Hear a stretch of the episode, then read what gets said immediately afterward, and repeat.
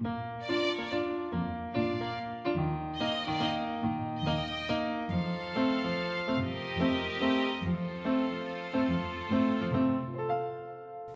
迎来到 Cafe 的小小世界。我们用小小的时间，一起听小小的故事，用小小的思考，认识小小的世界。今天，让我们跟着鳄鱼豆豆一起听“噗，我放屁了”的故事吧。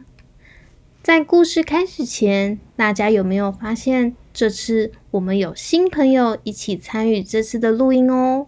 欢迎学姐以及小凯文。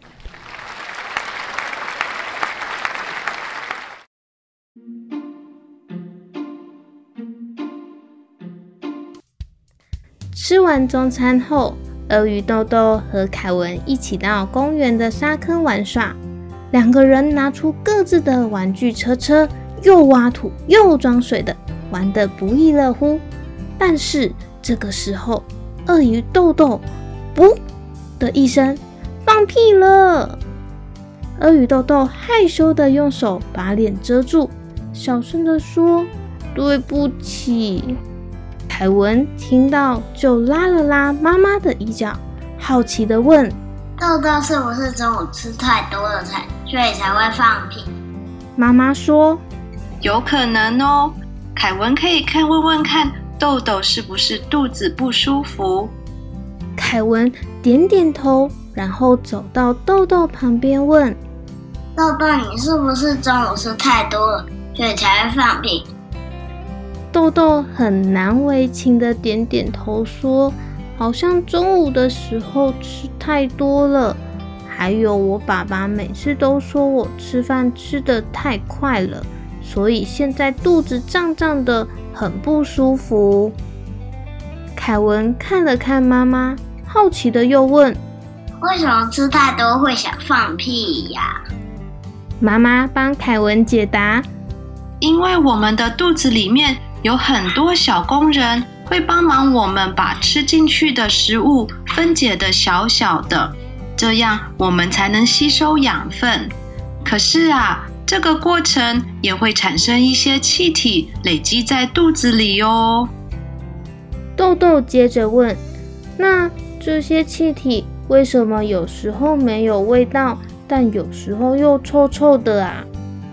妈妈回答。这可能跟你吃进去的食物有关哦，凯文说：“我知道哦，我之前吃完炸鸡都会也会放臭臭的屁。”豆豆就说：“哦，我中午就是吃了很多的炸鸡才会放屁啦。”妈妈笑了笑说：“对呀，平时要多吃蔬菜。”或是营养均衡，才能让我们肚子里的小工人保持最好的状态。凯文听到这里就说：“这样就不会放屁了吗？”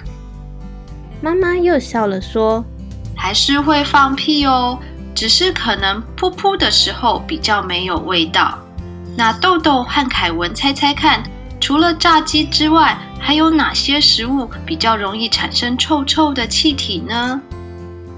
豆豆想了想，说：“汽水和可乐，我一次喝很多很多的时候，就会打嗝跟放屁。”妈妈说：“对呀，打嗝其实也是我们将体内的气体排出的一个方法哦。”那凯文呢？凯文说：“很多很多的肉肉，每次都吃的好饱啊，然后肚子就会胀胀的。”妈妈说：“是啊。”当肉肉在肚子里没有完全消化的时候，很容易产生很多很多的气体，而且这些都是臭臭的气体。其实我们平常讲话或是吃东西，也会把空气吞到肚子里，这个也会增加放屁的机会哦。豆豆接着说：“所以我们平常没有吃东西，还是会放屁吗？”妈妈说：“对呀。”大家放屁都是正常的哦，这样可以让身体里的气体排出，其实对身体也是比较好的。还有啊，多多运动也可以增加肠胃的小工人工作，帮助我们把气体排出哦。凯文说：“妈妈，妈妈，那狗狗和小牛也会放屁吗？”妈妈说：“会呀，它们跟我们一样有类似的结构，所以它们也会放屁哟。”突然，豆豆摸着屁屁又说：“我又想放屁了，但是这次我要躲在旁边，这样你们就听不到也闻不到了啊！”这时，大家都哈哈大笑。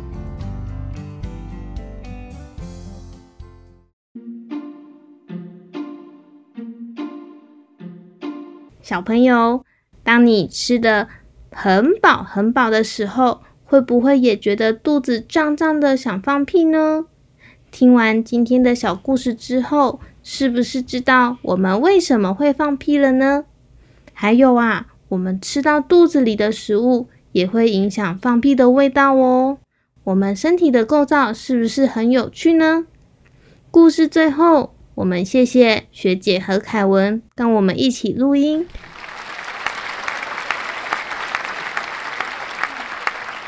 希望小飞们也喜欢今天的故事。如果喜欢我们，也可以在 Facebook 或 Instagram 搜寻 “Cafe 的小小世界 ”（C A F I Cafe 的小小世界），找到我们，和我们一起互动。详细资讯也可以参考频道资讯栏哦。那我们下次再见，拜拜。